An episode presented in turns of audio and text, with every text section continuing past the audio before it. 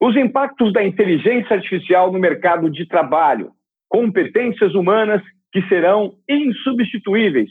Quais são os requisitos do profissional do futuro? A hierarquia nas novas corporações e o que as startups ensinam em relação à gestão. Tudo isso é assunto de hoje no Desobediência Produtiva, que tem a honra de receber Ricardo Basalha. É, o Ricardo Basalha é o diretor-geral da Michael Page, a principal empresa de recrutamento de mão de obra no Brasil e uma das maiores no mundo. Fala, Basalha, tudo bem? Muito bom te receber aqui. Fala, Ivan, eu que agradeço o convite. Você sabe que eu sou super fã aí do conteúdo que você vem produzindo, então é uma honra estar aqui compartilhar um pouco dos insights do que a gente tem observado no mercado. Poxa, você é um cara referência no que diz respeito à carreira e liderança, né? Justamente por conta de todo, toda essa expertise que você exerce na Michael Page, uma empresa enorme. Eu gostaria de começar te perguntando, é logo de cara, a inteligência artificial vai acabar com a mão de obra humana ou não? Você sabe que essa é uma pergunta que eu recebo com frequência, Ivan, e eu costumo sempre ser muito honesto, porque talvez o benefício de trabalhar na Michael Page, nós somos um pouco mais de 200 headhunters. A gente entrevista 6 mil profissionais por mês, são quase 100 mil por ano. Então a gente acaba colhendo muitas informações. Isso é base para uma pesquisa que normalmente a gente utiliza para responder essa sua pergunta, que eu costumo dizer sempre que Inteligência artificial, sem dúvida nenhuma, vai revolucionar e já está revolucionando o mercado de trabalho, mas hoje o maior assassino de empregos ainda continua sendo a inteligência emocional. 91% dos profissionais são contratados por questões técnicas e depois demitidos por questões comportamentais, ou seja, você contrata o profissional porque ele tem experiência na área, ele tem formação, certificação, bons projetos e depois acaba demitindo ele porque ele não tem atitude, não é colaborativo, não se desenvolve, não se adapta. Enfim, quando a gente traz essa estatística, é interessante que sempre remete a todo mundo que está ouvindo pelo menos um nome, sobrenome RG de alguém que você já trabalhou ou alguém que você ainda trabalha, né? Então, acho que esse é um ponto também importante para a gente entender também o que a inteligência artificial também ela não substitui.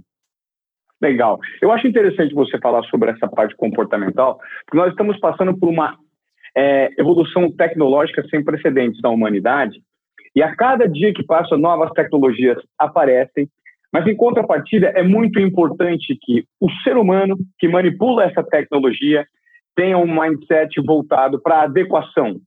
É, adequação no que diz respeito à aprendizagem. Levando isso em conta, o que, que um headhunter é, considera na hora de analisar vários perfis é, de candidatos com um currículo muito forte? Eu acho que o primeiro aspecto, né, o headhunter, lembrando que ele trabalha para as empresas, então uma empresa contrata o headhunter para ele buscar, né, depois o profissional que seja mais adequado à posição. Então é muito importante que o headhunter entenda qual é realmente a missão daquela posição, qual é o requisito técnico dessa posição, a questão comportamental, o lado cultural da empresa, qual é o histórico daquela posição, as pessoas que sentaram naquela cadeira, por que algumas pessoas deram errado, outras deram certo, qual é a longevidade para que a partir daí você entenda efetivamente não só o profissional que tem as competências para desempenhar aquela função, mas que se adeque à cultura da empresa e tenha motivação para realmente encarar aquele projeto. Lembrando que toda essa evolução que a gente está falando aqui, e, e, acho que é um ponto que você bate muito, Ivan, e, e eu concordo muito, o ser humano hoje ele busca é, em que lugar eu fico, dado toda a tecnologia, tudo que está acontecendo. E muitas vezes, se a gente faz um recorte muito curto, parece que isso é um fator novo. E eu costumo dizer que esse é um fator que ele sempre existiu desde que o ser humano existe na face da Terra. Porque lá atrás, quando éramos nômades, o que, o que era valorizado? Era a força, porque você precisava caçar, você precisava encontrar comida. Aí veio a invenção da roda, você não precisava mais de tanta resistência, porque você poderia usar aquela ferramenta. Depois, com a invenção da escrita, você não precisava mais ter uma memória tão boa, porque você conseguia arquivar o conhecimento. Depois, com a Revolução Industrial, a parte artesanal de muitos produtos não foi mais necessária. Então, o que a gente passa agora, sem dúvida nenhuma, é uma continuidade do ser humano buscando né, o seu papel, o seu posicionamento, dado que tecnologias vêm ocupando um espaço que até então era nosso. É, quando você me fala sobre essa rápida é, evolução, é, você fala dessa complexa evolução numa rápida frase, Basal, isso me lembra muito o Sapiens, né, do Harari, que que é um livro que, que quanto mais você olha para o passado, mais você entende o futuro e os comportamentos humanos. Como hoje o profissional que procura é, um emprego numa grande corporação, ele precisa se portar do ponto de vista do comportamento no que diz respeito a novos aprendizados. É, um ponto que eu gosto muito de explicar a sua pergunta, Ivan, é através do paradoxo de Moravec. O paradoxo de Moravec, ele vem para mostrar para a gente que até então o que a gente achava que era difícil vem se tornando fácil e o que a gente achava que era fácil se tornou difícil com a tecnologia. Então, até então, a gente achava que era difícil fazer cálculos muito complexos, lidar com grande volume de informações, e vem a tecnologia, a computação quântica, e numa fração de segundos você faz aí todo o processamento. E até então, o que a gente achava que era fácil? Ter empatia, entender o outro, estabelecer relações de confiança. E até então, nenhuma máquina conseguiu desempenhar essa função até hoje. Então, acho que isso dá pistas muito importantes do que são as profissões do futuro, do que o profissional tem que ficar antenado. Mas já linkado esse aspecto, eu costumo dizer é, que hoje, para um profissional ter sucesso, ele precisa olhar para os três Qs, né? O, o QI, o QE e o QA, né? O coeficiente intelectual, o emocional e o da adaptabilidade. E aí eu costumo dizer que o coeficiente intelectual é o que te coloca no jogo, porque é o que traz os hard skills, o conhecimento técnico para ser aplicado. O emocional é o que faz você ganhar o jogo, porque você vai lidar com as situações e vai entregar resultado. Mas no longo prazo, o que faz você vencer o campeonato é o coeficiente de adaptabilidade, porque jamais alguém vai ser contratado por uma função que vai ser estanque. A empresa muda, as necessidades mudam, e se o profissional não se adaptar, ele vai ficando para trás. Cara, o que você falou é sensacional porque isso revela uma nova maneira né, de se comportar nesse mundo corporativo, nesse mundo de aprendizado cada vez mais rápido. Eu estava fazendo uma pesquisa rápida lá no, no site da Michael Page e eu li algo super interessante que eu gostaria que você, que você falasse sobre. Que a partir de agora, é, num artigo que eu li, os novos profissionais vão desenvolver entre quatro e seis carreiras ao longo da vida. Existem umas correntes que pensam relacionadas a isso. Como desenvolver tantas carreiras? É por conta dessa mudança rápida de desaprender para aprender novamente? É, eu acho que primeiro começa a gente olhando a evolução da área da saúde, né, e da longevidade do ser humano. Então é estimado que com essa evolução a gente vai viver pelo menos 100 anos de vida útil e com toda a dinâmica você vai ter quatro a seis carreiras, porque primeiro, a sua necessidade financeira tende a mudar ao longo da sua vida, de acordo com cada etapa que você está, os seus interesses, a sua disposição física. Então, isso é o primeiro componente, vamos começar sempre pelo componente humano. O segundo componente do mercado de trabalho, é importante a gente dizer, muitas vezes a gente acha que o mercado de trabalho é como se fosse um grande conselho da Organização Mundial do Trabalho que define que profissões deixam de existir ou as que surgem, né, como se fosse uma decisão. O mercado de trabalho, ele é um organismo vivo que reflete as transformações da sociedade.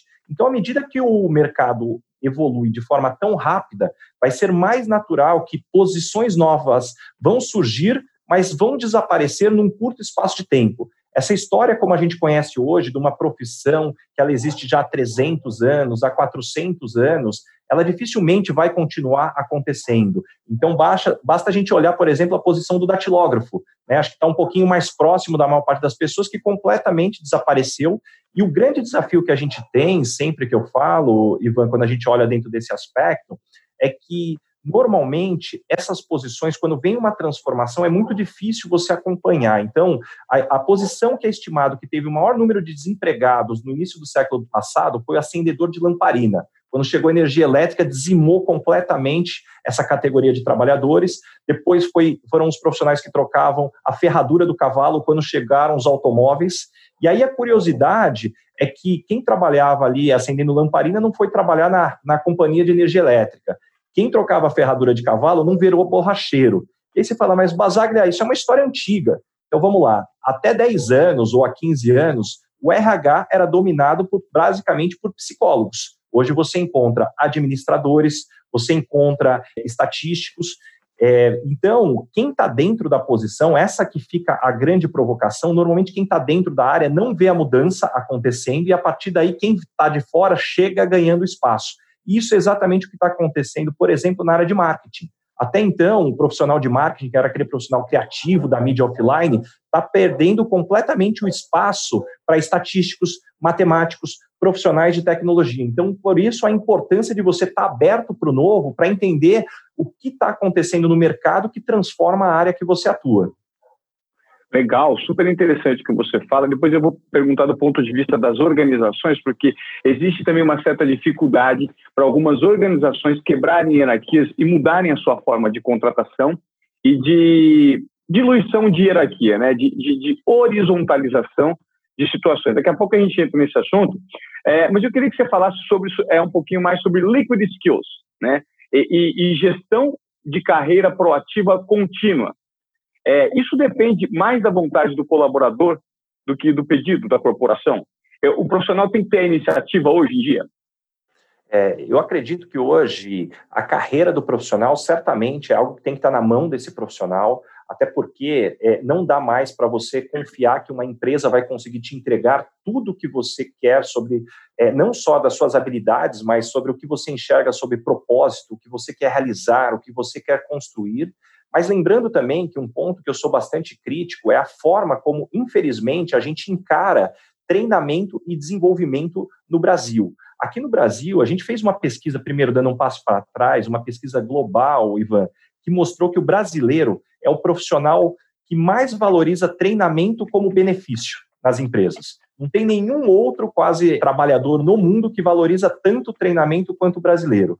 Por outro lado, treinamento não é garantia de conhecimento, né? E para mim o melhor exemplo é que hoje menos de 3% da população brasileira fala inglês fluente, só que o Brasil é o, é o país com o maior número de ofertas de inglês, de de inglês por habitante.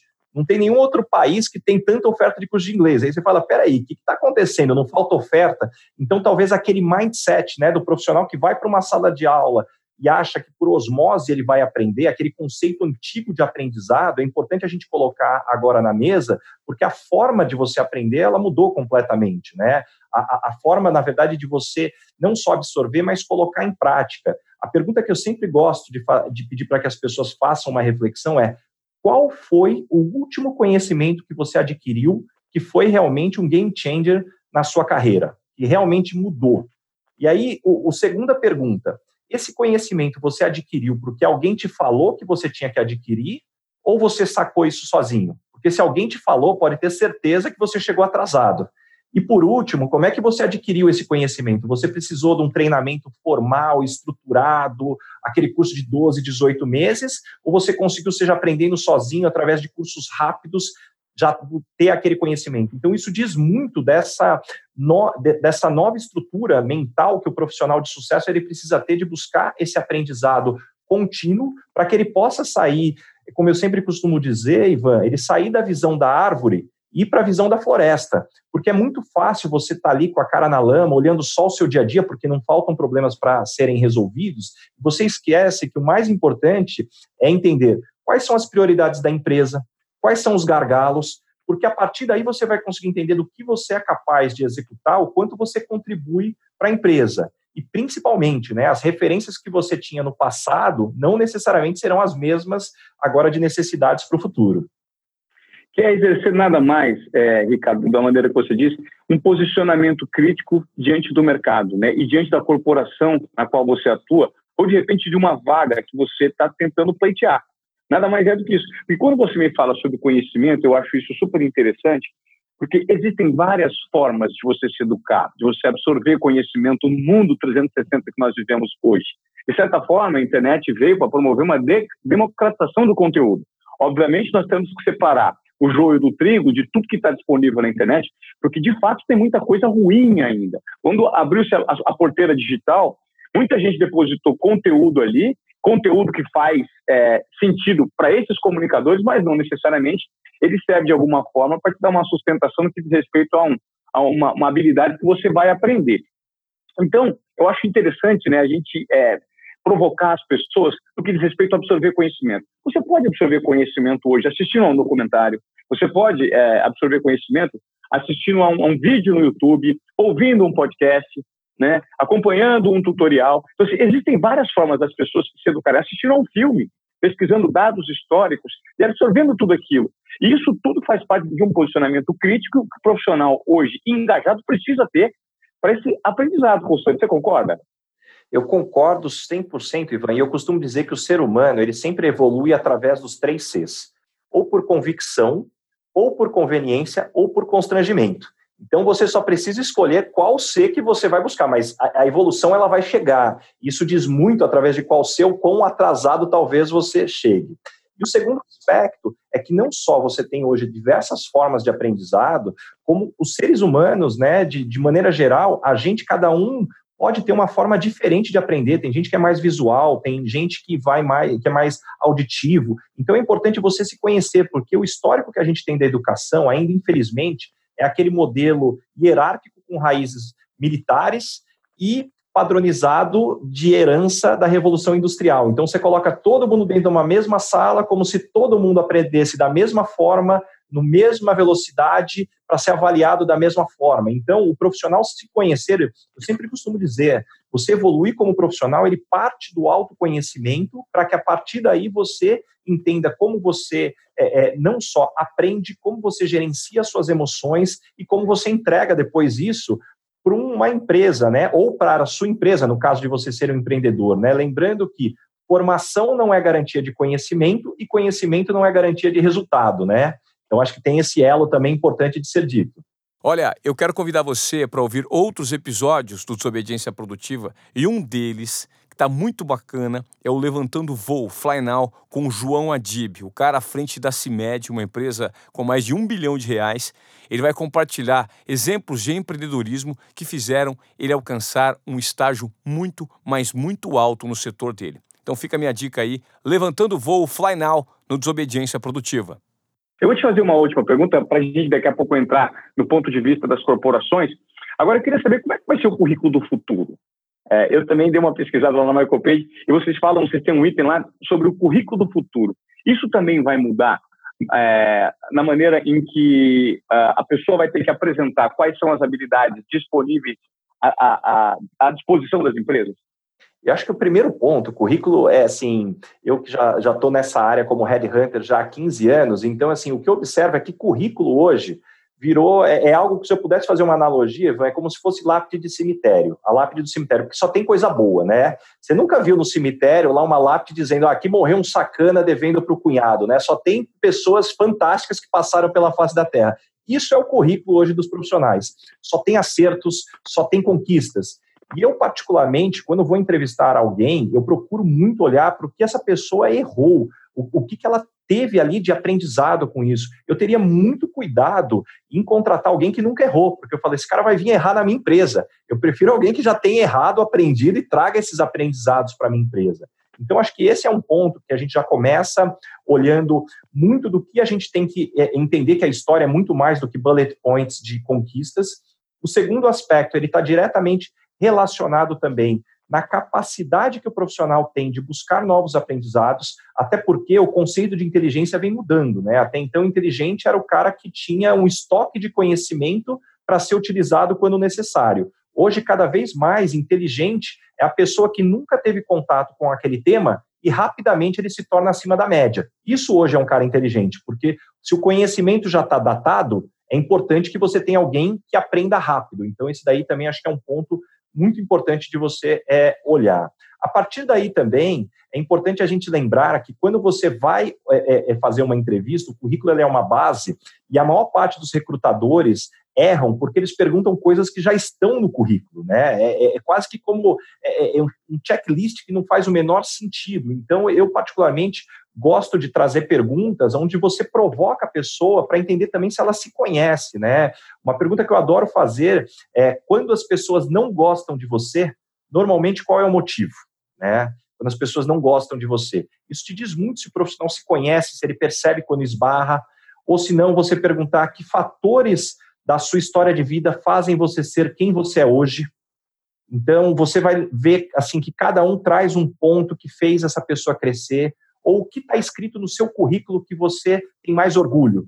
Porque muitas vezes também o currículo ele tem uma característica interessante. Ele é uma lista de coisas que a pessoa não quer fazer mais, não de coisas que ela quer fazer. Então, isso tudo, ele traz um, um olhar muito novo, assim, do que, que você deveria estar tá avaliando num profissional para a partir daí você efetivamente é, entender se esse profissional se encaixa ou não na sua empresa. Cara, muito interessante tudo isso que você está falando, e eu acho que isso vai gerar uma provocação na nossa audiência aqui do Desobediência Produtiva, porque, de certa forma, é, o mercado de trabalho e as organizações, elas são um organismo vivo, né, que estão se adequando a todo momento. Isso é só o primeiro passo que nós estamos dando em relação a um futuro que é completamente incerto no que diz respeito ao que vem de inovação tecnológica por aí.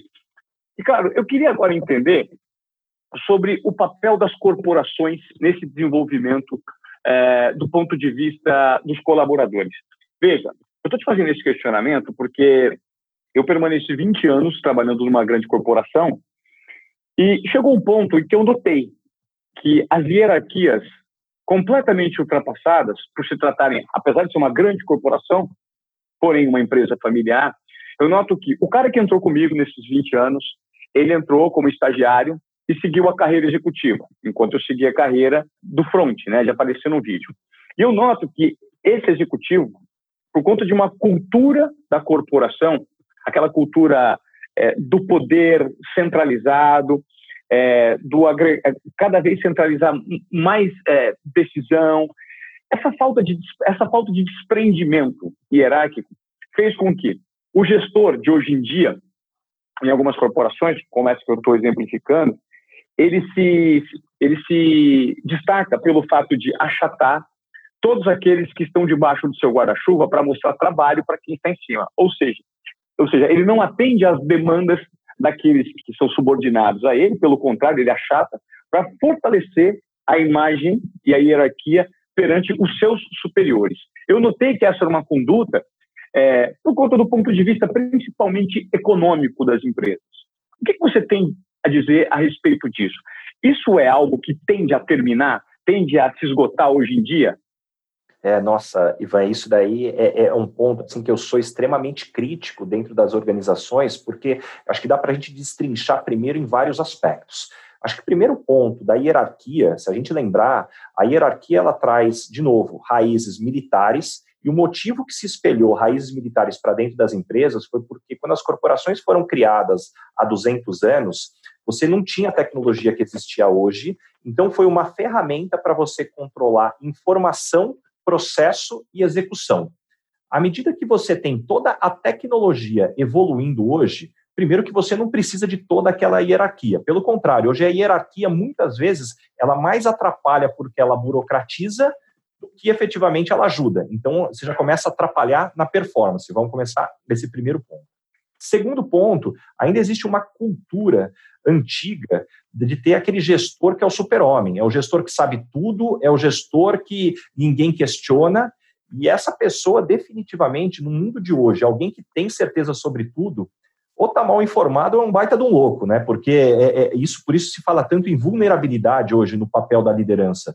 Porque se antigamente você fazia um plano para 10 anos que não precisava ser revisto e você só precisava garantir execução, era meio a função do comando e controle. Agora, à medida que muda tão rápido, você não pode abrir mão de um cérebro da sua organização sequer para não estar pensando junto contigo. Então, a questão da vulnerabilidade ela vem também para dar abertura para que você possa é, extrair o máximo dos colaboradores, lembrando que isso é um ponto fundamental para que as pessoas também queiram ficar na empresa, né? As pessoas falam muito de retenção, né? Ah, não, retenção é um problema nas empresas, eu, particularmente, nem gosto tanto desse nome retenção, até porque ele me remete só coisas ruins, né? Retenção de gases, de líquido, de imposto de renda. Retenção não tem nada bom, né? Você repete de ano, você está retido. O que eu costumo dizer é que hoje você deveria olhar o profissional do ponto de vista da era do consumo. Por que, que você continua pagando mês a mês o seu Netflix, o Spotify ou qualquer outra, é, outro serviço? É porque a experiência está sendo boa. Então, a minha pergunta é: qual a experiência que você está fornecendo para o seu funcionário para que ele queira continuar renovando a assinatura contigo? Né? E, inclusive, esse conceito, eu brinco que ele serve também para namoro e casamento. Né? Qual é a experiência que você está entregando para o outro ou a outra querer continuar renovando a assinatura contigo. Então, é, a gente fala tanto de experiência do consumidor, tanto de experiência porta para fora, e a gente esquece de lidar com isso também, da experiência porta para dentro para os colaboradores. Cara, é impressionante. Quando a gente nota é, que essa hierarquia em algumas corporações ela passa a ser muito centralizada, esse impacto se reflete nos resultados dessa empresa? É, certamente, porque no final do dia, o que acontece? Além da centralização não ser o modelo hoje que praticamente todas as organizações conseguem extrair ao máximo, você também tem uma questão que, quanto mais você centraliza o poder, mais você centraliza como a informação é passada. E normalmente existe um espaço aí para você distorcer a informação também. E aí cria-se a miopia também de quem está um nível acima em ter uma visão que não é a correta, né? Tanto que tem aquela, aquela piadinha do executivo que estava indo muito mal, a empresa dele estava é, é, indo para o caminho errado, e aí ela, ele foi numa pessoa lá que passou uma simpatia para ele, que, para resumir a piada rapidamente, a, a pessoa pediu para assim: ó, você vai fazer uma simpatia. A partir de hoje você vai é, toda vez de manhã e depois do almoço, caminhar por todas as áreas da, áreas da sua empresa em formato de cruz, por três vezes. Então, você vai na área do financeiro, caminha em formato de cruz três vezes. Depois, na área de vendas, caminha em formato de cruz três vezes, né? No final do dia, a piada é porque, a partir do momento que o cara começou a andar pela empresa circular, ele encontrou os, os problemas que existiam, a informação que não chegava, e a partir daí ele pôde resolver os problemas, né? E aí a empresa voltou a funcionar por causa dessa simpatia. Então, realmente, é você ter o acesso à informação, o compartilhamento, e são coisas que as startups estão aí para nos ensinar muito, né, para as grandes corporações. Eu acho que tem aí um, uma oportunidade gigantesca. É, quais são as estratégias, é, Ricardo, para a criação de equipes mais eficazes hoje em dia? Principalmente levando em conta que nós estamos vivendo um momento de pandemia. Eu acho importante a gente trazer à tona esse tema também. Hoje, muita gente está trabalhando home office, né? Então, como você cria equipes mais eficazes trabalhando à distância? Sem dúvida nenhuma, começa pela liderança, né? Então, eu sempre brinco que escadaria você lava de cima para baixo, né? Escadaria você tem que lavar de cima para baixo. Então, a liderança ainda no Brasil, de maneira geral, tem raízes históricas ainda na cultura latina, onde a gente valoriza muito a proximidade, o que tem um lado muito bom, mas tem o lado negativo, porque isso distorceu o modelo de gestão para muitas vezes o gestor é aquele que controla o horário que o cara chega, o horário que o cara sai, ele fica ali fungando no cangote para saber se a pessoa está mostrando movimento e não necessariamente esse cara está produzindo. Quando você vai para o home office, você não vê que hora que a pessoa entrou, saiu, né? É, ou que hora que ela está trabalhando. Pelo contrário, você ficar mandando WhatsApp a cada cinco minutos, você só vai atrapalhar. Então, o home office ele parte do princípio de estabelecer um acordo de confiança entre a, o líder e o liderado, estabelecendo quais são as entregas, em que período, qual é o suporte que esse profissional precisa, e a partir daí você dá liberdade para ele trabalhar.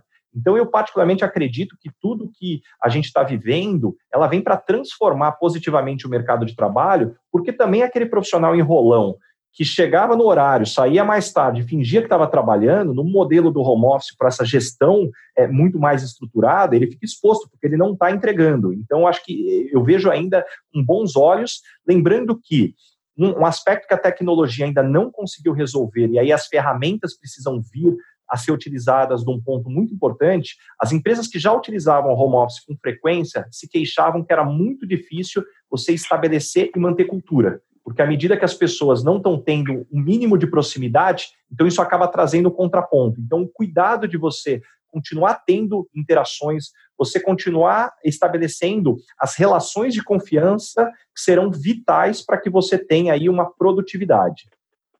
É, e isso é super interessante quando você fala sobre essa possibilidade de você quebrar com certos conceitos ultrapassados que diz respeito a controle que essa pandemia acaba sendo, de certa forma, né, Ricardo, uma grande oportunidade para nós evoluirmos como profissionais, evoluirmos é, é, como empresa e também como sociedade, de certa forma. Você concorda com isso?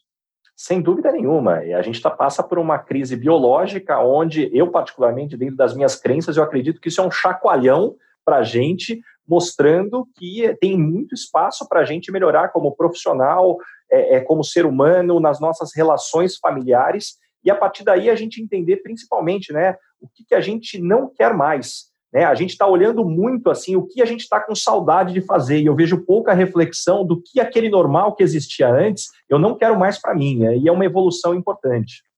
Tá, eu queria que você me desse algumas, algumas dicas, eu acho que de repente seja muito importante para a nossa audiência, que você falasse um pouco quais são as fórmulas hoje para um líder conseguir engajar à distância.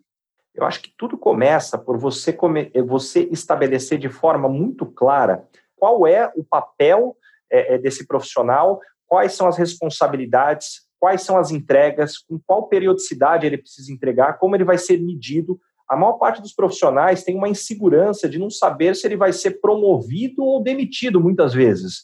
Então, é, é, é, uma coisa surreal que acontece nas organizações pela falta de clareza do que se espera dos profissionais, para que a partir daí também ele entenda onde ele está preparado para entregar, onde ele precisa de um suporte é, da empresa ou que ele vai ter que correr para se desenvolver.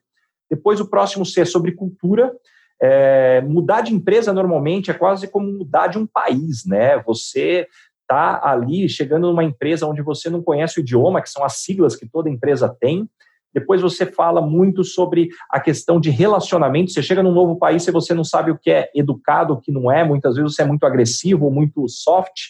Então, como funciona a cultura daquela organização? E, por último, o C da conexão. Como é que você garante que você crie os fóruns corretos para que as pessoas estabeleçam conexões dos novos que estão chegando na empresa com quem já está lá? Porque o ser humano ele precisa ser aceito no ambiente para querer continuar. Então, muitas vezes a gente solta o profissional, contrata ele e fala: olha, agora é só performar. E aí é onde eu sou muito crítico, porque eu costumo dizer que a melhor forma para você avaliar performance é que, é, é que performance é igual a talento menos interferência. Não uma continha super simples. Performance é igual a talento menos interferência. Então, como líder, você tem que potencializar o talento, então, o que ela traz de experiências, o que ela traz de, é de habilidades, você tem que diminuir a interferência, que pode ser uma desmotivação, uma falta de treinamento, problemas com pares, pode ser um problema pessoal, porque não adianta nada você ter alguém talento nota 9, interferência nota 7. 9 menos 7, o cara te entrega 2. Às vezes é melhor você ter alguém talento nota 7 com interferência nota 2, 7 menos 2, 5. Esse cara vai te entregar mais. E às vezes a gente tem, a gente não olha para esses detalhes de como que a gente diminui a interferência para que o profissional entregue mais. Muitas vezes você tem um profissional talentoso que tem um monte de coisa que atrapalha e não consegue executar da forma como poderia. Esse profissional não consegue performar, né, né é, Ricardo? Eu queria que você falasse é, da importância hoje em dia da intuição, levando em conta que eu adoro citar essa frase do Einstein, talvez você que acompanha frequentemente Desobediência Produtiva já tenha ouvido, quando ele diz que é, na nossa sociedade a intuição é uma dádiva. E o cérebro racional é um servo fiel. Segundo ele, vivemos numa sociedade que supervaloriza o servo fiel e esquece completamente da dádiva, né? O Malcolm Gladwell fala muito sobre intuição e fatiamento fino, que as pessoas muitas vezes não são treinadas para colocar para fora a linguagem do ponto de vista do subconsciente, que, que, que às vezes o, o, ser humano não está preparado para fazer a, a, a tradução daqueles sinais e colocar em prática. Eu te digo isso porque eu sempre trabalhei muito com a minha intuição, eu sempre fui muito intuitivo. E às vezes, quando você joga muito com a intuição, falta um pouco de compreensão do ponto de vista da gestão. Como trabalhar esse equilíbrio? Essa é uma ótima pergunta. Eu gosto da definição, Ivan, que intuição é o conhecimento e habilidade não racionalizada. Então você ainda não racionalizou, mas está lá com você de alguma forma. Ele só não encaixou na, ali nos quadradinhos do cérebro como a gente está acostumado a encaixar né, as matérias, muitas vezes, quando a gente vai estudar. Isso muitas vezes traz explicações que podem ir tanto para o lado né, é, é cósmico quanto para o lado científico. E eu gosto de explicar também da mesma forma como positividade, positivismo, né? Aonde quem vai para o lado cósmico talvez tenha estudado que energia positiva atrai energia positiva, o que você emana, o que emana para o universo volta. Se você prefere o lado científico, ele diz que quanto mais você tem no teu cérebro positividade, mais você oxigena o seu cérebro, mais você cria sinapses, maior você, mais você se torna criativo e mais rápido é a sua linha de raciocínio. Então, assim, não importa que lado você vai, o que importa é a reação que causa no teu corpo porque dos dois lados, da mesma forma como eu estou falando aqui de positividade, eu, eu, eu coloco também é, a questão da intuição, o quanto a gente precisa colocar essa, ela na prática, porque o pior de não ouvir a intuição é quando ela estava certa, né? Aí dá aquela dor danada. É, é complicado, bem complexo. Nesse período de coronavírus, eu vou te fazer uma pergunta agora bem específica para muita gente que deve estar nos ouvindo. E essas pessoas, elas estão com uma certa dificuldade de fazer uma adequação a rotina de trabalho dentro de casa. Porque tem filho, porque tem que lidar com as tarefas domésticas, tem que lavar a louça, tem que varrer a casa, arrumar a cama, ao mesmo tempo tem a cobrança do gestor, mas tem as tarefas que elas não, ela não estava acostumada com esse tipo de ocupação. Qual que é a dificuldade do home office hoje em dia de adaptação e quais são as orientações que de repente a pessoa melhorar essa rotina? Uhum. É, esse é o grande ponto que eu tenho dito muito, assim, gente, o que a gente está vivendo não é home office, a gente está vivendo um período de pandemia.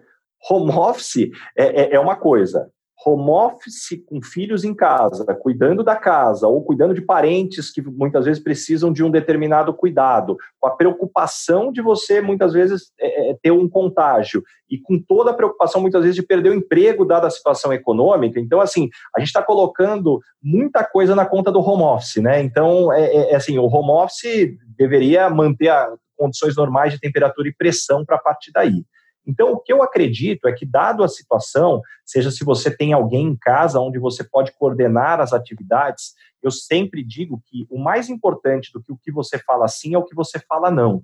Então, você avaliar o como você pode se isolar para períodos curtos de tempo, você ter o máximo da tua produtividade. Quando eu digo máximo da produtividade, não é só alguém estar tá olhando eventualmente o seu filho ou a pessoa que você está cuidando, isso tem a ver com você deixar o celular longe. A gente vive uma era de interrupções, onde o cérebro está tentando toda hora conectar em alguma coisa e desconectar outra. É, é, completamente errada aquela teoria que nós somos multifuncionais, né, que a gente faz várias coisas ao mesmo tempo. Na verdade, já foi comprovado cientificamente que o cérebro não faz duas coisas ao mesmo tempo. O que ele faz, ele fraciona o tempo em várias coisas, e quanto mais você alterna entre coisas distintas, maior a chance de você não ser produtivo. Então, ele começa dentro desse aspecto. E a partir daí que você se conheceu, nota que a gente está sempre falando e a gente esbarra no autoconhecimento, é como você negocia também com quem você tem que se relacionar na empresa ou com quem você tem que reportar o que você está fazendo na empresa para combinar um jogo que funciona para os dois lados. Muitas vezes o que eu vejo é que falta essa conversa para deixar claro as regras do jogo. É super interessante você falar sobre esse ponto, a definição de regras do jogo e muito desse conceito do mindset do gestor quanto do colaborador, ele está vinculado ao conceito que muita gente diz hoje de inovação, né, Ricardo? Que as pessoas pensam que inovação está só do ponto de vista do viés tecnológico e não necessariamente. A inovação está muito no mindset de cada pessoa e da maneira que elas passam a se comportar por meio das alterações que a tecnologia propõe, que os novos formatos de metodologia se apresentam. Enfim, eu queria que você falasse um pouquinho é, é, do que diz respeito à inovação. Né? Como se adequar a essa inovação que é cada vez mais presente? É, eu gosto de começar colocando o prisma aonde dificilmente você vai crescer numa empresa entregando só o que está sendo pedido. Você dificilmente vai crescer. Aonde você começa a mostrar trabalho, aparecer para quem está em níveis superiores, é quando você começa a fazer além do que é pedido. E aí você pode, através de dois caminhos, fazer muito mais do que é pedido para que você tenha um excesso de entrega, e você pode buscar caminhos novos, aonde é aí aonde você começa a ter oportunidade de mostrar que você pensa fora da caixa. Agora, a questão da inovação que eu sempre coloco também é muito importante que a inovação venha acompanhada de execução. Porque muitas vezes eu vejo muitos profissionais se queixando, pô, eu sou super criativo, adoro inovação, já dei várias ideias e ninguém executa. Cara, ninguém vai estender um tapete vermelho para você jogar as suas ideias e depois outras pessoas vão executar e te dar os créditos e você vai sair bonito na foto. Isso não existe, né?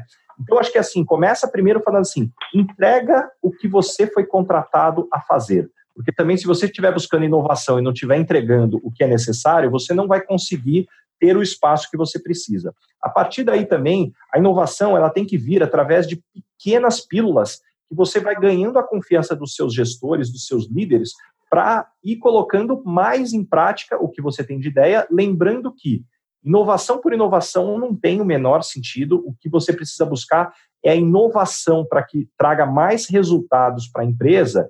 E se eu puder dar uma dica é aqui, sempre que você for falar de inovação, pensa que ela deveria conciliar o interesse de três pilares: o pilar do time, dos clientes e dos acionistas.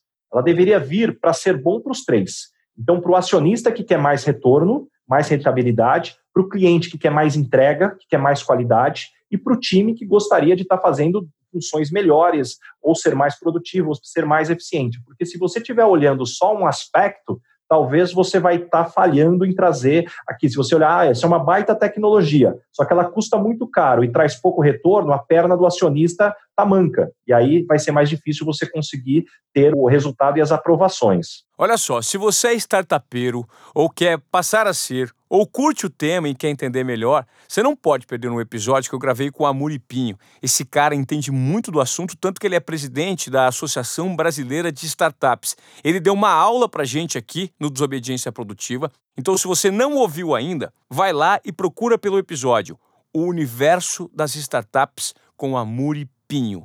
Tá demais, eu garanto. E detalhe, hein? Compartilhe com seu amigo ou aquela pessoa que você sabe que curte esse tema, tá? Vai ser um conteúdo valioso e certamente você vai aprender alguma coisa. Tinha levantado a bola para eu entrar no tema startups com você.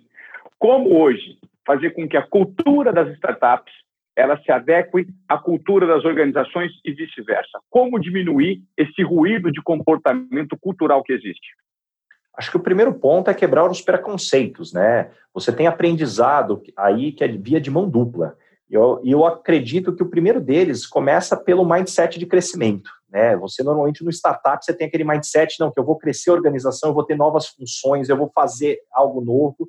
E muitas vezes algo que eu sou bastante crítica é que as organizações já estabelecidas, para você crescer numa organização, você precisa desejar três coisas para o seu chefe, mas só uma é boa, que ele ser promovido. As outras duas é ou ele morrer ou ser demitido. Né? Senão você não cresce, porque o negócio é estanque. Então, eu acho que começa pelo mindset de crescimento, Aquela cultura de aprendizado contínuo também é fundamental, da experimentação, do compartilhamento, da colaboração. Por outro lado, é, as empresas tradicionais elas trazem um histórico, né, de você ter endosso, de você ter reputação, de você ter caixa, de você ter uma organização que possa suportar atividades é, paralelas, porque muitas vezes numa startup você precisa estar sempre escolhendo batalhas porque o time é muito menor. Então, sem dúvida nenhuma, existe um modelo.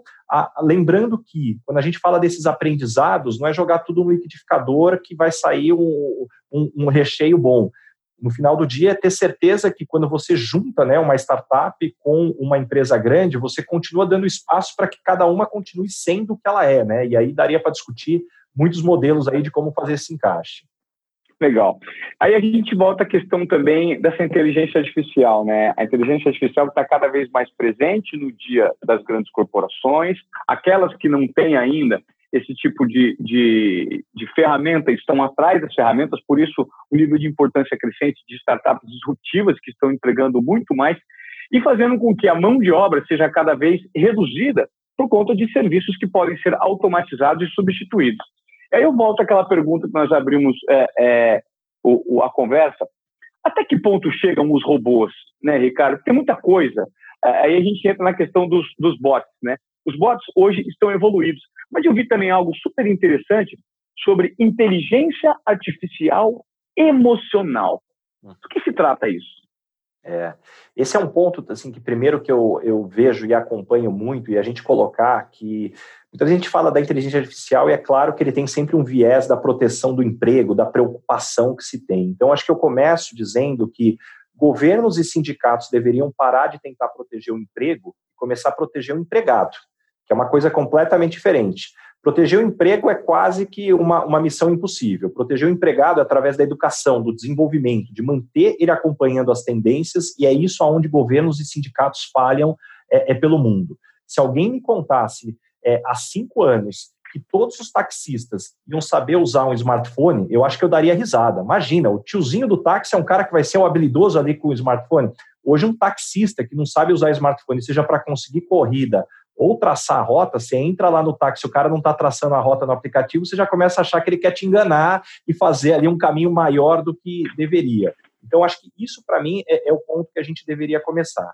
A partir daí também, é, existe um ditado também que eu acredito muito, é que a gente tende a superestimar a evolução tecnológica no curto prazo e subestimar no médio e no longo. Né? Então, muitas vezes você pega é, sobre robôs. Né? Um bom exemplo para mim são chatbots. Em determinado momento, todo mundo falou que o futuro seria chatbot. Aí todo mundo colocou a solução, ficou um negócio horrível, ninguém gostou, tira o chatbot. Né? Então, a gente precisa entender também qual é a capacidade da gente testar o lado humano. A, a, a Michael Page o maior grupo de recrutamento do Brasil e da América Latina, um dos maiores do mundo. E olha só que interessante, a gente estava testando tecnologia de reconhecimento facial para entrevistas por vídeo. Só que aí chegou num aspecto que o desafio não era tecnologia. Hoje você tem muita tecnologia para avaliar microexpressões, para partir daí tirar conclusões. Só que os candidatos não se sentiam confortável para fazer entrevista com essa tecnologia, porque ele falava: "Não, Ricardo, eu confio muito no que eu vou te dizer, mas vai que ela erra justamente comigo, né?" Então, a gente costuma achar que assim, o gargalo está na tecnologia. Não, o gargalo ele está justamente na adaptação do ser humano com a tecnologia. Então, isso também dá pistas importantes do que vem pela frente. E eu, particularmente, acredito num, cada vez mais numa integração homem-máquina, porque é isso que vem acontecendo hoje. Né? Se você falar hoje de um profissional é, que não trabalha com WhatsApp, por exemplo, para dar uma, uma relação super simples, você tirou aí a produtividade dele de forma gigantesca. Da mesma forma vem a inteligência artificial, né? Hoje é incabível você querer substituir o WhatsApp por uma ligação para toda a mensagem que você quer trocar. Da mesma forma, a inteligência artificial vem para resolver alguns problemas que vai ser incabível fazer sem ela. Mas isso não quer dizer que só ela sozinha vai resolver. Então, aí, sem dúvida nenhuma, tem uma grande é, é, oportunidade, porque até hoje, de tudo que eu venho estudando, eu ainda não, não consegui ver nenhuma inteligência artificial que resolve, por exemplo, conflito entre duas pessoas. Ele faz o julgamento de zonas cinzentas ali que não, tá, não tem muita clareza. Quando você fala sobre inteligência emocional, né, a criatividade. Então, isso, sem dúvida nenhuma, é, é aonde eu sou muito é, positivo, onde eu sou muito otimista, é que eu acredito que essa tecnologia vai fazer com que a gente seja mais humano do que estávamos sendo. Super interessante. Agora eu queria é, levantar com você, Ricardo, alguns aspectos é, do ponto de vista de profissões que você acredita que estão se esgotando, que estão acabando e que, de repente, num curto espaço de tempo, elas podem perder espaço e até completamente para essa inteligência artificial. Por exemplo, advogado, você acredita que um dia vai ser substituído? Obviamente, a gente sabe que tem o um trato emocional, tem a questão da interpretação, talvez isso seja bem complexo para uma máquina, até mesmo por conta da sua última resposta. Mas a pesquisa de leis e a formulação de, de, de teorias né, de defesa, de linhas de defesa, você acredita que isso pode acontecer? E fiz é, especificamente a pergunta a respeito dos advogados. Quais são as profissões que você acredita que podem estar com os dias contados? É, eu acho que a sua pergunta está diretamente relacionada com a foto que a gente tem da profissão. Se a gente olhar o profissional de marketing que existia há 10 anos com o profissional que existe hoje, talvez a gente poderia ter dado até outro nome. Ele poderia ter desaparecido e surgido com outro nome. Então, ele se transformou completamente. Então, eu acho que isso pode acontecer, sem dúvida nenhuma, com o advogado. A única certeza que eu tenho é que o desenho do que é ensinado hoje nas faculdades né, de direito definitivamente não estão alinhados com o que vem para o mercado. E eu vou trazer alguns pontos. Primeiro que a maior parte dos advogados tem um trabalho extremamente operacional e burocrático. Ele usa muito pouco do, da capacidade criativa de realmente encontrar soluções. Acho que esse é o primeiro ponto. Segundo aspecto, eu acredito que o advogado ele, ele não é ensinado na faculdade para procurar soluções. A maior parte das vezes ele é ensinado para procurar problemas. Isso é o que eu mais vejo contratando advogados para as empresas, como Headhunter. Pô, Ricardo, eu preciso de um advogado que me traga solução, não problema. Sentar em cima da lei e falar que não pode, isso 100% dos advogados conseguem fazer. Agora, um que encontre uma solução correta dentro da lei, com uma oportunidade, alguém que precisa entender do negócio, precisa ter criatividade, precisa ter relações estabelecidas com as outras áreas, ser muito bom de inteligência emocional. Então, para mim, é onde está o aspecto que, sim, é, é, sendo direto ao ponto e talvez sendo polêmico, esse advogado que a gente conhece, sem dúvida nenhuma, não tem espaço no futuro. Você falou dos advogados, né? Eu citei advogado, e eu quero que você que esteja ouvindo e seja advogado do nosso podcast, isso não é uma crítica à sua escolha, longe disso. É simplesmente uma readequação no ponto de vista da, da, do entendimento do mercado que nós vivemos hoje em dia. É, a gente nota que essa revolução, essa transformação tecnológica, ela faz com que postos de serviços relacionados à programação, desenvolvimento, estão cada vez mais abertos no Brasil e nós não somos um país originalmente formadores dessa mão de obra. Um dado interessante que eu quero trazer aqui para a nossa conversa, de um podcast que eu gravei com o pessoal da 798 Ventures, aliás, fica aqui o meu convite para você que está ouvindo Obediência Produtiva, se você não ouviu alguns dos nossos episódios, vai lá e busque um episódio sobre a China, que é muito interessante. Você vai entender um pouco é, de como funcionam ah, as organizações daquele país e porque a China está se transformando num dos maiores gigantes em vários aspectos nesse mundo de hoje em dia. Então, eles dizem o seguinte, Ricardo: ao passo que a China forma cerca de 6 milhões de engenheiros de tecnologia por ano, o Brasil forma 20 mil. Nós somos um país de advogados, enquanto eles são um país de engenheiros. Isso revela muito de como existe uma escassez de contratação desse segmento no mercado de trabalho. É, eu acho que tem algumas coisas para a gente colocar nesse aspecto. Se a gente colocar a própria Índia também, que forma pouco mais de 2 milhões também, então são países que estão lá na frente. E além da gente formar poucos profissionais, então, isso, sem dúvida nenhuma, impacta na capacidade que a gente tem de ter pessoas produzindo, é, construindo empresas que possam realmente impactar positivamente na nossa sociedade. As posições na área de tecnologia são as primeiras posições que se tornaram globais. Então é muito fácil você roubar um programador do Brasil e levar para ele para outro país. Então ele é um problema ainda maior do que você coloca, porque além de a gente não formar no volume que talvez deveríamos, você tem um problema de ter uma competição global por essas pessoas, à medida que hoje muitas das posições de tecnologia o profissional ele não precisa conhecer a cultura daquele país, né? Ele não precisa ter um relacionamento com aquele país. Pensando só para fazer uma analogia, um profissional que trabalha na área comercial. Né? Na área comercial, para ir para outro país, ele precisa ter relacionamento com clientes, entender a cultura. A área de tecnologia não demanda esse aspecto. Então, sem dúvida nenhuma, é, é, é, é algo que deveríamos investir, já estamos atrasados, então é aonde deveria estar muito do nosso foco. E voltando só da questão do advogados, que eu concordo contigo sobre aqui a provocação que a gente fez, para mim, inclusive, está aí a oportunidade. Eu acho que daqui para frente, o que a gente vai ver vai ser uma migração aonde áreas que estavam completamente desconectadas de tecnologia você começa a juntar. Hoje, da mesma forma como não existe um profissional de marketing que não conheça de tecnologia para fazer toda a integração de sistemas, todo o uso de dados, esse para mim é o futuro do advogado, esse para mim é o futuro do vendedor. Então, tecnologia, ela vem para ser a base do, do que vai ser o trabalho da maior parte das profissões. Cara, você tem um Instagram muito interessante que foi me apresentado pelo João Kepler. Na verdade, você foi me apresentado pelo João Kepler. Aliás, o João Kepler gravou um episódio comigo. Fica também o convite para você que está ouvindo Desobediência Produtiva, para os episódios anteriores. O João Kepler fala muito de startups e pré-requisitos para você que pretende montar a sua startup. Você que tem uma ideia bacana e quer colocar em prática, fica aí o meu convite para você conferir o episódio do João Kepler, do Desobediência Produtiva. E ele me mostrou o seu Instagram, eu achei maravilhoso porque você traz gatilhos interessantes do ponto de vista corporativo, do ponto de vista de carreiras, lideranças. Enfim, eu queria que você falasse um pouco do seu Instagram para o pessoal passar a acompanhar aqui, o pessoal que é, que é Desobediência Produtiva, como é que surgiu essa ideia e de que forma você está conseguindo impactar.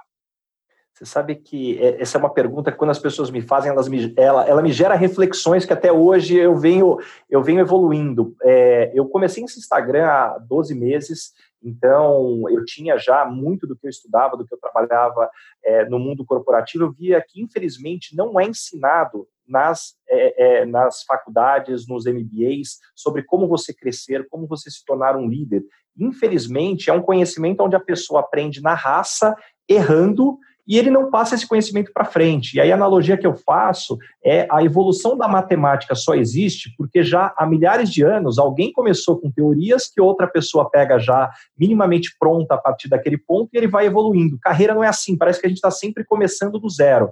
Então eu encontrei no Instagram uma forma de levar esse conhecimento do que eu vejo em salas de entrevista já há 15 anos como headhunter, então já foram mais de 10 mil profissionais que eu conversei, e tentei traçar intersecções, por que alguns profissionais crescem mais rápido, outros estagnam, outros chegam no burnout, outros são extremamente felizes, e a partir daí eu procurei compartilhar essas informações no Instagram. Mas a curiosidade disso tudo é que o que começou com um hobby acabou me desenvolvendo habilidades que eu não imaginaria que seriam tão importantes, porque hoje no Instagram, quando eu faço live, muitas vezes para 3 mil, 6 mil, até 10 mil pessoas, quando eu imaginaria que isso estaria desenvolvendo uma habilidade que agora, em época de pandemia, eu coloco a empresa inteira dentro de uma live e vou conversar com todo mundo e já tem uma certa habilidade, já tem uma forma de levar esse conteúdo, né? Então, isso também é um quanto da gente estar tá aberto para o novo, que muitas vezes é o que vai trazer habilidades que lá na frente podem fazer a diferença. Legal, Ricardo. Bom, eu acho que a gente conseguiu abordar tópicos interessantes desse bate-papo.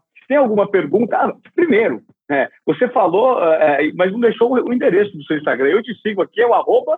Arroba Rick Basaglia, R-I-C Basaglia, B de bola, A-S-A-G-L-I-A. Só procurarem também por Ricardo Basaglia. Vai ser um prazer receber a mensagem de vocês dizendo que ouviram esse podcast, colocando o que, que impactou aí no dia a dia de vocês, nas reflexões. Legal, eu deixo a dica, eu deixo a dica para o pessoal também que está ouvindo esse podcast e ainda não não acompanha o Desobediência Produtiva no Instagram e nas redes sociais, é o arroba Desobediência Produtiva. Vai lá, se cadastre no Close Friends, que nós temos um material exclusivo para entregar para você. Rick, tem alguma pergunta que eu deixei de fazer que você gostaria de falar? Algumas considerações finais? É, eu acho que a gente abordou todos os temas aqui de uma forma bastante abrangente. Eu fico feliz aqui com o convite. É um prazer estar aqui contigo. E a última dica que eu posso deixar para os profissionais, eu vejo agora no, no momento onde está todo mundo quase pré-burnout, todo mundo muito estressado, e uma frase que eu sempre levo comigo e funciona muito para o mundo corporativo é que navios não afundam porque eles estão rodeados de água.